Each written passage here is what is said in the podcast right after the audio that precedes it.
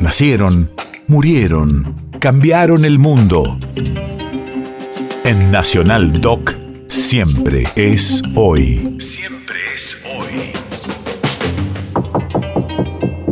3 de marzo, 1816.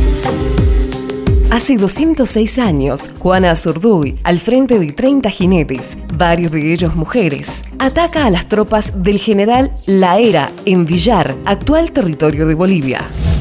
Radio de la Memoria. Les quita el estandarte a los españoles y recupera varios fusiles, además de llevarse municiones. Por esta acción será nombrada Teniente Coronel.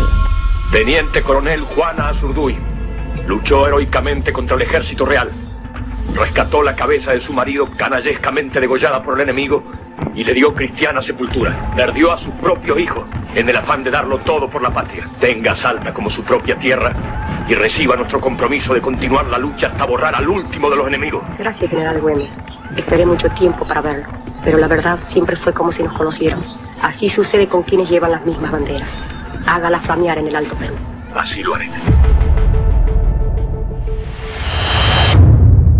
País de efemérides.